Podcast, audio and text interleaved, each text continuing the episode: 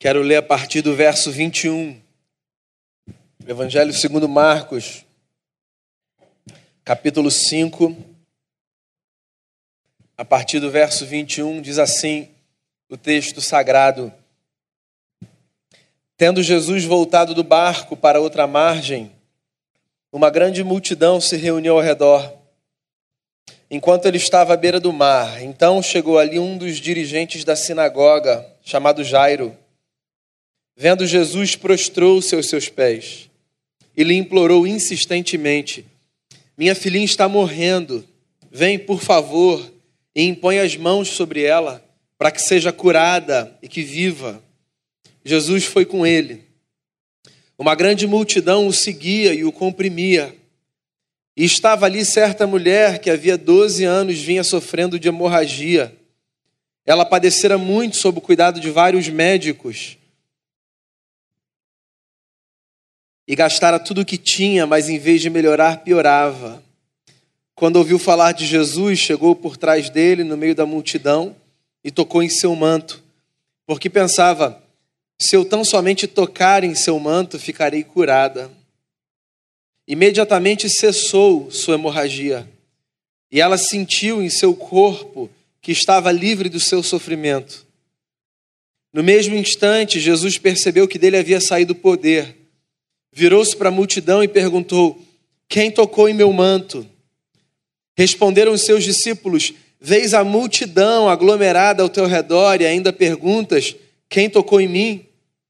Mas Jesus continuou olhando ao seu redor para ver quem tinha feito aquilo. Então a mulher, sabendo o que lhe tinha acontecido, aproximou-se, prostrou-se aos seus pés e, tremendo de medo, contou-lhe toda a verdade. Então ele lhe disse: Filha, a sua fé a curou. Vá em paz e fique livre do seu sofrimento. Enquanto Jesus ainda estava falando, chegaram algumas pessoas da casa de Jairo, o dirigente da sinagoga sua filha morreu, disseram eles. Não precisa mais incomodar o mestre. Não fazendo caso do que eles disseram, Jesus disse ao dirigente da sinagoga: Não tenha medo, tão somente creia. E não deixou ninguém segui-lo senão Pedro, Tiago e João, irmão de Tiago. Quando chegaram à casa do dirigente da sinagoga, Jesus viu um alvoroço, com gente chorando e se lamentando em alta voz. Então entrou e lhes disse: porque todo esse alvoroço e lamento, a criança não está morta, ela dorme. Mas todos começaram a rir de Jesus. Ele, porém, ordenou que eles saíssem, tomou consigo o pai e a mãe da criança e os discípulos que estavam com ele, e entrou onde se encontrava a criança. Tomou-a pela mão e lhe disse: Talitacumi, que significa menina, eu lhe ordeno, levante-se.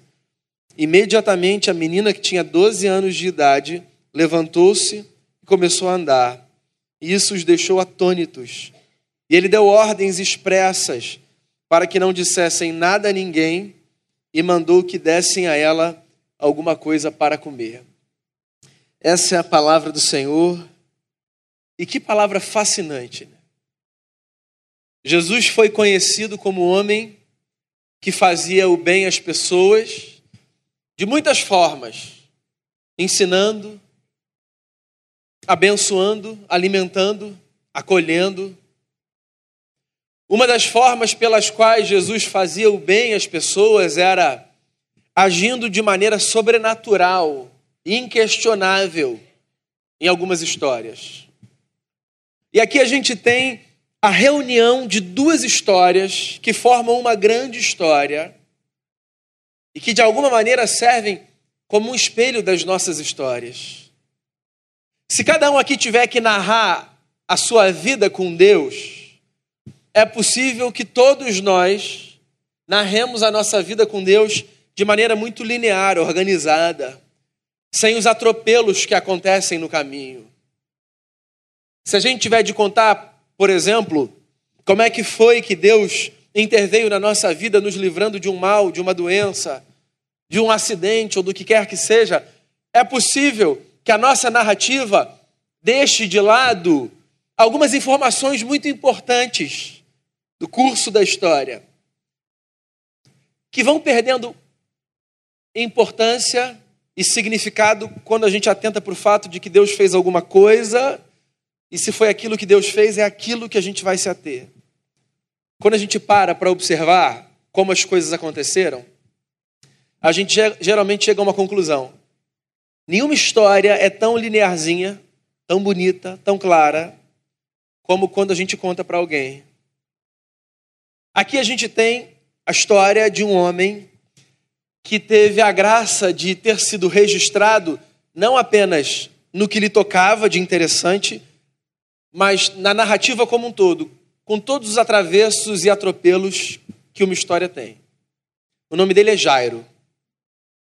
Mas ele é identificado no texto mais como o chefe da sinagoga do que como Jairo. Às vezes, para que algumas histórias ganhem importância, a gente substitui o nome da pessoa pelo que ela faz. Parece que ela ganha contornos maiores. Essa é uma história de um feito de Jesus. De um feito de Jesus na vida de um homem chamado Jairo. Só que Jairo não era um homem qualquer. Jairo era chefe de uma sinagoga. O que não dava a ele, para a narrativa de Marcos, muita importância. Na verdade, dava a Marcos um caráter mais esquisito do que importante. Porque Jesus era um judeu que vivia à margem da sociedade. Um judeu que não era reconhecido pelos seus pares. Jesus nunca tinha frequentado escola rabínica nenhuma. Jesus não tinha pedigree teológico. Era um homem da periferia, que tinha uma leitura muito heterodoxa da lei de Moisés e que provocava, por conta disso, muito desconforto nas pessoas, principalmente nos homens da sinagoga. As sinagogas surgiram no período do cativeiro babilônico, quando parte do povo foi exilado da sua terra. As sinagogas eram esses centros de manutenção da tradição judaica. Uma forma que um povo que estava fora da sua terra encontrou de manter viva a sua cultura, a sua religiosidade. Com o passar do tempo, os homens da sinagoga trouxeram para si esse status de os bastiões da moralidade judaica, os homens que sabiam interpretar Moisés. Por essa razão, quem quer que tivesse uma leitura um pouco diferente da lei de Moisés, não era visto com bons olhos pelos homens da sinagoga. Jesus era um camarada desse. Alguém para quem os homens da sinagoga torceriam o nariz e virariam os olhos. Mas aqui a gente tem a história de um homem chamado Jairo, chefe da sinagoga, que vai procurar Jesus. A verdade, meus amigos, é que quando o calo aperta, quando a gente não sabe a quem recorrer, a gente começa inclusive a questionar as nossas certezas e as leituras absolutas e preconceituosas que a gente faz acerca de alguns que a gente julga não terem absolutamente nada para nos oferecer, mas que no fundo a gente tem aquela sensação de que sim, alguma coisa boa pode vir dali. O Jairo sofre e ninguém deve julgar a dor de quem sofre. Por mais que o movimento de Jairo na direção de Jesus fosse contrário a possivelmente tudo o que ele pensava acerca do Mestre, o fato é que ninguém sabe o que um pai ou uma mãe são capazes de fazer quando os seus filhos estão sofrendo. A filha desse camarada sofria muito. E ele achou por bem ir atrás de Jesus, porque no fundo ele sabia que Jesus, o Nazareno, podia fazer alguma coisa pela menina. Então ele se aproxima de Jesus. E ele diz: A minha filha está enferma. Eu gostaria muito que o senhor me ajudasse. E Jesus vai. Porque eu não sei qual é a imagem que você tem de Jesus. Mas Jesus sempre vem com a gente. Jesus sempre vem encontrar a mim e a você no lugar do nosso sofrimento. Jesus sempre se desloca junto com os seus filhos e filhas, ao lado dos seus irmãos e irmãs, para que de alguma forma a nossa dor seja aliviada. Jesus não é a expressão de um Deus distante, que diz: vai lá, já cuido de você, estou aqui de cima olhando. Não, pelo contrário, Jesus é a expressão viva de um Deus que se aproxima. Das temáticas dos salmos, talvez poucas sejam tão repetidas quanto o tema de que na Bíblia nós encontramos um Deus que nos socorre no nosso sofrimento.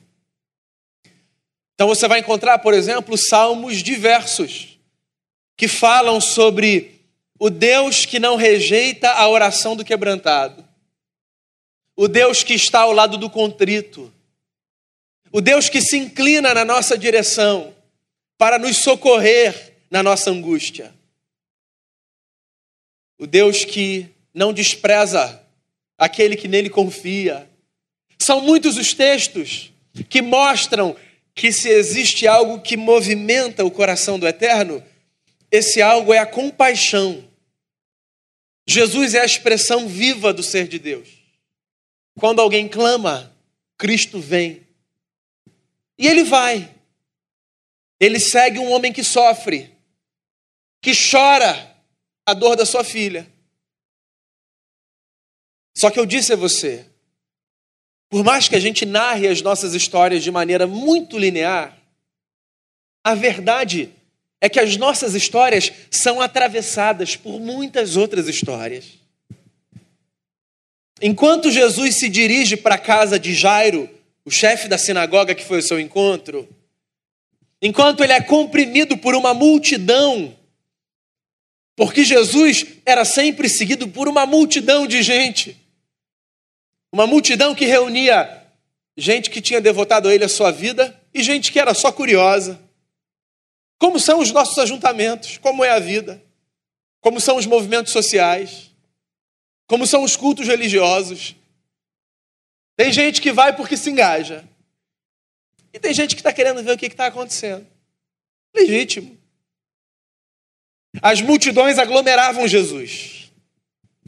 Eu imagino a angústia no coração de um homem que quer ver o mestre na sua casa para ontem. Porque quem sofre não quer ser aliviado do seu sofrimento amanhã. Quem sofre quer ter o seu problema resolvido ontem.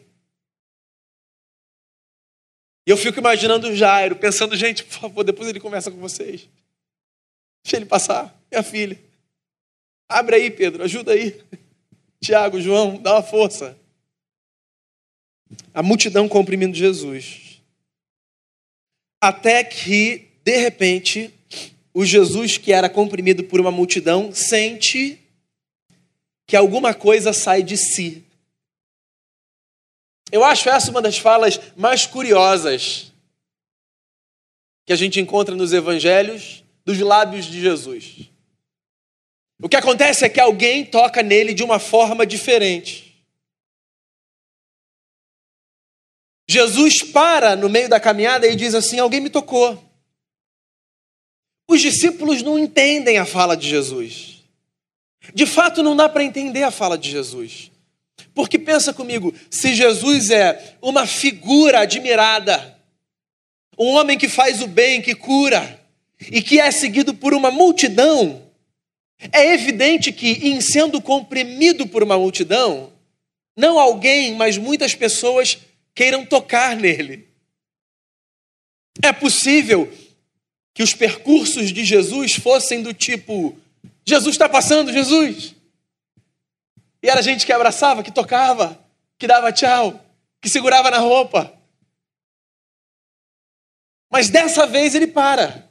Ele diz: Alguém me tocou. Os amigos dizem: Mestre, uma multidão comprime o Senhor.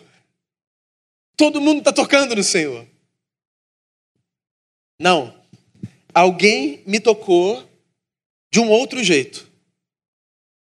Porque de mim saiu o poder. Olha só que coisa bonita. Jesus distingue toque de toque. Jesus sabe quem o toca. O toque, penso eu, representa qualquer movimento da nossa parte na direção do Cristo. Ele sabe quem toca. Jesus nos conhece. Alguém toca a barra das suas vestes. O que dá a entender é que esse alguém veio de trás, se não do lado e de baixo. Alguém que fez um espaço. Alguém que se esticou. Alguém que se arriscou. Era uma mulher. Uma mulher tocando num homem, numa cultura em que as mulheres nem conversavam com os homens, a menos que tivessem a figura do seu marido do lado, que seria o intermediador dessa conversa. E mais, uma mulher que há 12 anos sofria de hemorragia.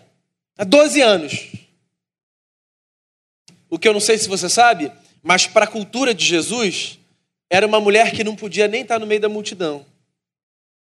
Porque para a lei de Moisés, uma mulher com hemorragia precisaria estar afastada da comunidade.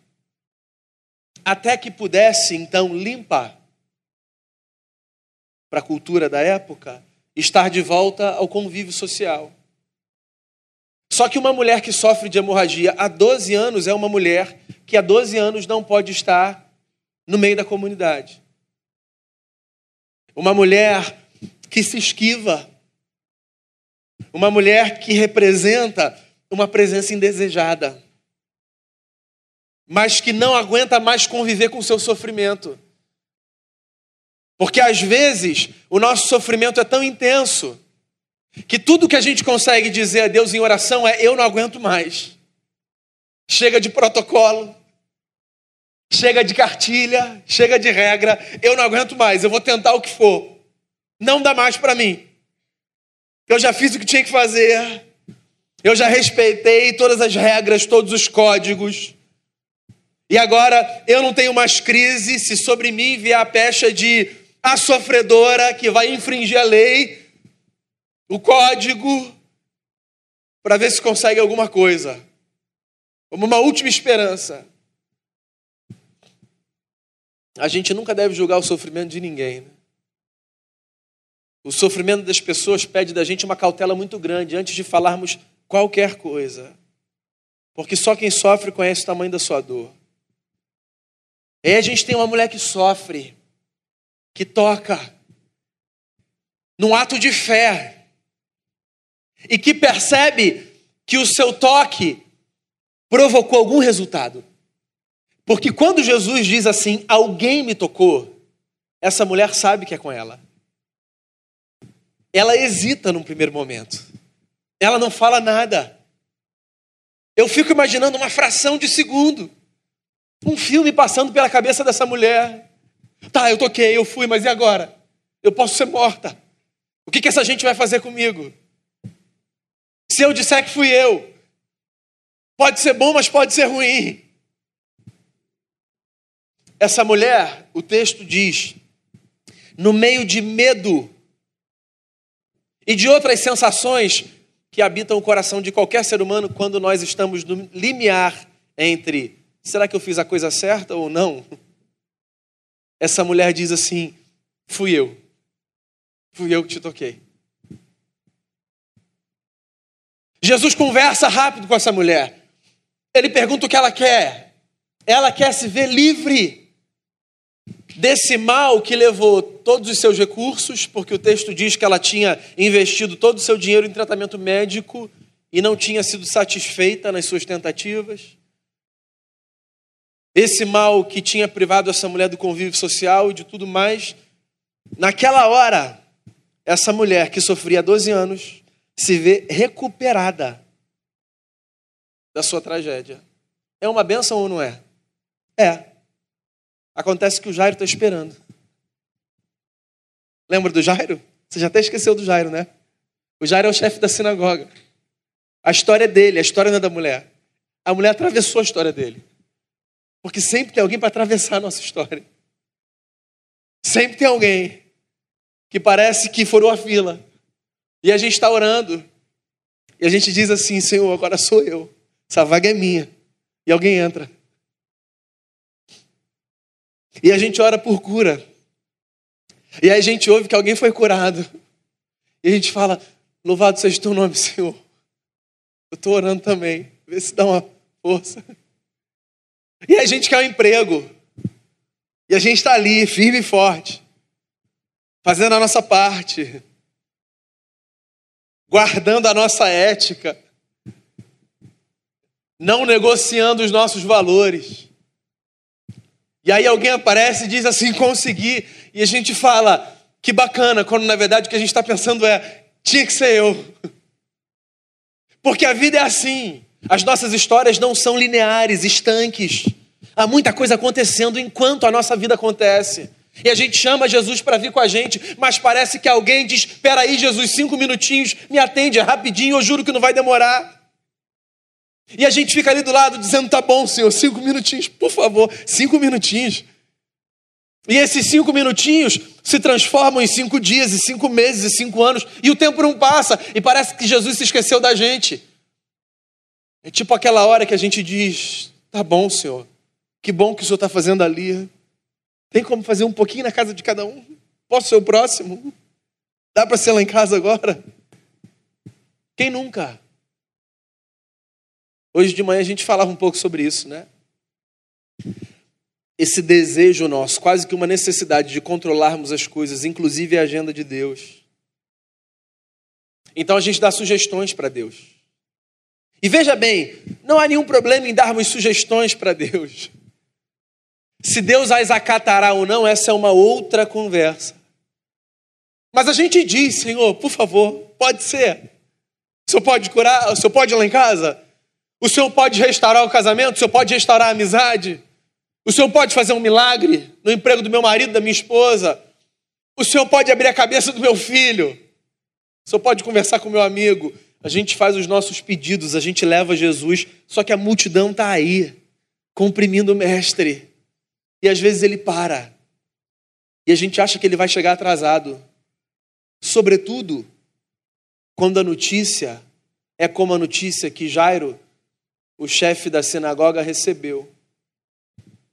Porque enquanto Jesus devolvia aquela mulher que sofria há 12 anos a sua dignidade, a sua saúde, a sua força, e a possibilidade dela ser reinserida na sociedade, alguém chega da casa de Jairo trazendo a pior notícia que qualquer ser humano pode receber.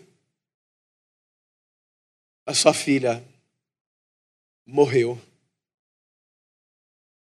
Não existe dor maior no mundo do que a dor de um pai ou uma mãe, um avô ou uma avó e perdem um filho. A morte é trágica em todas as suas formas. Mas a morte de alguém que deveria nos sepultar e que é sepultado por nós é o absurdo do absurdo, a tragédia da tragédia. Só Deus, no seu espírito, todos os dias, para dar ao homem e à mulher que passam por essa experiência força para continuar na caminhada. Pés descalços diante da dor de qualquer pessoa que teve na sua história a tragédia de ver a ordem da vida invertida. Pés descalços, todo temor, toda reverência, nenhuma palavra leviana, nenhuma palavra irresponsável, sempre oração, sempre ombro amigo, sempre disposição para acolher o outro na sua dor. Isso é inversão da vida. Ninguém quer receber essa notícia. Mas a vida, ela tem algumas coisas que são assustadoras. E esse homem recebe a notícia. E dizem para ele: Deixem o mestre. A sua filha morreu. E eu fico imaginando o que, que deve ter se passado na cabeça do Jairo. Revolta? Raiva, vontade de, de falar todas as besteiras para Deus. Você sabe que às vezes nós castramos as pessoas no direito que elas têm de expressarem a Deus o que quer que elas queiram expressar. E a gente não devia castrar ninguém nesse direito. Primeiro, porque é melhor que a gente apresente para Deus do que que a gente engula coisa tóxica. Melhor que a gente apresente para Deus. E dois, Deus tem zero crise com isso, zero. Você não precisa falar alto na frente dos outros, porque você vai escandalizar os outros. Entende? Mas o que você quiser falar para Deus, isso não é, olha só, isso aqui picotado é uma. É, dá um problemão, né? Isso não é incentivo, tá? Para você falar besteira, não. Isso é só uma lembrança de que você pode ser humano diante de Deus e diante da sua dor. E quando diante de Deus você quiser falar, eu não estou entendendo absolutamente nada e eu acho que o Senhor virou as costas para mim, eu acho que o Senhor me abandonou. Quando você quiser falar isso, na sua oração ao Eterno, fale, fale. Quando você precisar abrir o coração e tiver de fazer a Ele todas as suas perguntas, loucas, mas que são suas, de direito, faça. Se você tem crise com isso, leia os salmos. Leia os salmos. Tem salmo que o camarada diz assim: o Senhor é bom para com Israel, o Senhor é bom para com todo mundo. O problema do Senhor é comigo. O camarada escreveu, está lá no salmo. É que a gente não canta isso porque não faz muito sentido a gente cantar. O Senhor é bom, o Senhor não é comigo, não faz sentido, tem. Mas está lá no texto. Está lá o outro camarada dizendo assim: o que está acontecendo? Os maus prosperam. Os ímpios prosperam. O cara cresce, o cara ganha dinheiro. O cara viaja com dólar a cinco. Eu estou aqui, sou justo, sou bom. Está lá o salmo, o cara fazendo pergunta. Os outros prosperam e eu não. As nossas perguntas, elas podem ser feitas, elas devem ser feitas. Deus as conhece antes que elas cheguem na nossa boca. E colocar para fora o que está do lado de dentro faz bem à alma. É libertador. Então eu fico imaginando a cabeça do Jairo. Um homem que confiava em Jesus. Porque diante da notícia de que a menina estava morta, Jesus diz a Jairo assim: Vamos lá na sua casa. E Jairo vai. Ele podia ter falado: Agora eu não quero mais o senhor, deixa para lá. Não dá mais. Mas ele vai, ele vai com Jesus. A gente devia sempre acreditar na palavra de Jesus. Então, diante de uma palavra de Jesus, creia, mesmo no meio do seu sofrimento, da sua dor. Se Jesus diz, por exemplo, eu estou com você todos os dias da sua vida até a consumação dos séculos, creia nisso. Se Jesus diz assim, eu vou para junto do Pai, mas eu vou deixar o Consolador, o Espírito da Verdade, o mundo não pode conhecê-lo, mas ele habita em vocês, ele estará com vocês para todo sempre, creia nisso. Se Jesus diz assim para você: no mundo você vai passar por muitas aflições, mas fique tranquilo, eu venci o mundo, creia nisso. Porque a gente precisa crer na palavra de Jesus, mesmo quando o sofrimento se impõe sobre a nossa vida. Então Jesus diz: Vamos para casa, Jairo. E Jairo vai para casa. A mulher foi embora. A mulher foi embora. Que bênção. E aí ele vai com Jesus. E aí ele pede que o povo fique. E ele diz para Pedro, Tiago e João: venham comigo. E ele entra na casa do Jairo. E ele olha para quem está dentro da casa e diz assim: a menina está dormindo. O povo ri. Você vê, uma menina tinha morrido. Então não é hora de rir de nada. Mas a fala de Jesus é tão absurda que o povo ri. Deve ter sido um riso de escárnio. De o camarada está sofrendo, ainda trouxeram esse louco. Aí Jesus entra no quarto, entra com o pai e com a mãe, entra com os seus três grandes amigos, deixa todo mundo lá fora, porque Jesus não precisa de espetáculo. Jesus não precisa de plateia. O que Jesus faz não precisa acontecer aqui, com a luz acesa, com todo mundo reunido. O que Jesus faz, Jesus pode fazer na nossa casa, com um, dois, três. Jesus pode fazer no nosso trabalho, com poucos. Jesus não precisa de plateia. Ele entra no quarto ele devolve a vida a uma menina. E ele diz assim: cuidem dela e não falem nada para ninguém. Como não falem nada para ninguém? Eu acho que é uma forma de Jesus dizer assim: a gente não precisa fazer um espetáculo, a gente só precisa desfrutar do milagre que é a vida, marcada pelas intervenções de um Cristo que sempre vem quando a gente diz: Vem comigo, por favor. Olha só, são duas histórias que viram uma só. E elas são um símbolo da nossa história. Na vida, às vezes, a gente é o Jairo. A gente se compadece da dor de terceiros. E a gente vem à igreja, a gente vai à célula, a gente manda mensagem para os outros e a gente diz assim: pede a Jesus para fazer alguma coisa pelo fulano. Na vida a gente precisa ser o Jairo. A gente precisa.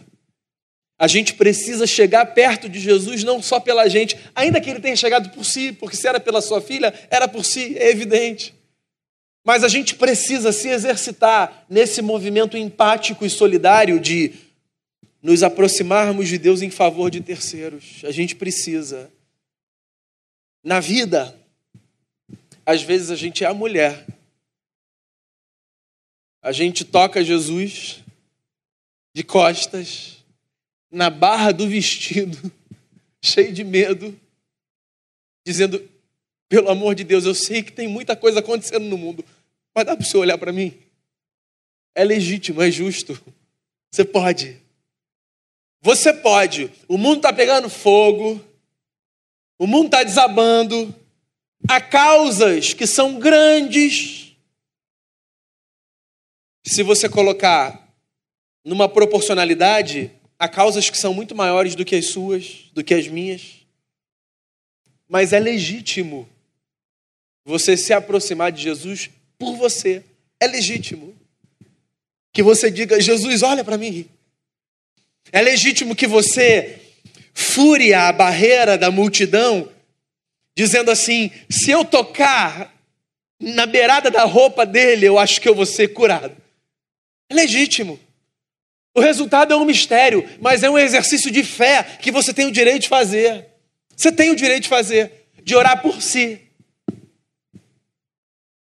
E é possível que às vezes você seja a criança. É possível que às vezes você esteja numa condição irreversível do ponto de vista humano. É possível que sobre você tenha vindo um decreto, uma fala do tipo: não tem jeito. E ainda assim é possível que por causa da graça de Jesus alguma coisa aconteça na sua vida e as circunstâncias mudem. Eu e você podemos ser sempre o Jairo, a mulher e a criança. Só tem uma coisa que ninguém pode ser: Jesus. Jesus é sempre Jesus. É sempre Jesus quem opera. É sempre de Jesus que vem o poder. É sempre Jesus quem exala graça. É sempre Jesus quem traz da morte para a vida. O que a gente faz no ajuntamento, na amizade, na caminhada, é olhar um para o outro e dizer assim: hoje eu sou o Jairo, hoje eu sou a mulher, hoje eu sou a criança. Mas a gente vai fazer um trato. Seja cada um aqui, o Jairo, a mulher ou a criança, a nossa resposta sempre vai ser: vamos para Jesus? Porque Jesus é o nosso lugar de convergência. E é só nele que a gente tem a possibilidade de ter a nossa vida transformada. Muitas histórias atravessam a sua, mas a verdade é que olhando dos céus, a história de ninguém atravessa a história de ninguém. Deus sabe a hora certa, a forma certa e o lugar certo para mim e para você. A gente só precisa ir a Jesus. E eu queria convidar você a fazer isso nesse momento. Vamos a Jesus em oração? Vamos? Vamos orar. Vamos colocar diante de Deus nosso coração.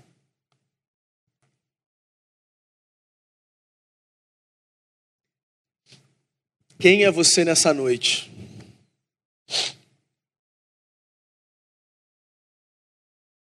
Você é o Jairo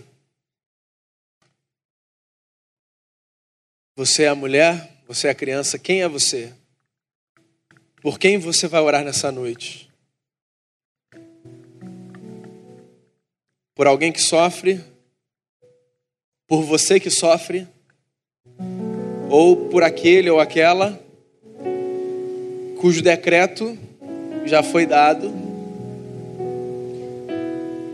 de uma forma que faz com que a gente perca inclusive a esperança e a fé. Eu queria muito orar com você e por você. E eu queria chamar você aqui para a gente fazer uma oração, se você deseja uma palavra de oração. Saia do seu lugar e vem aqui se você quiser.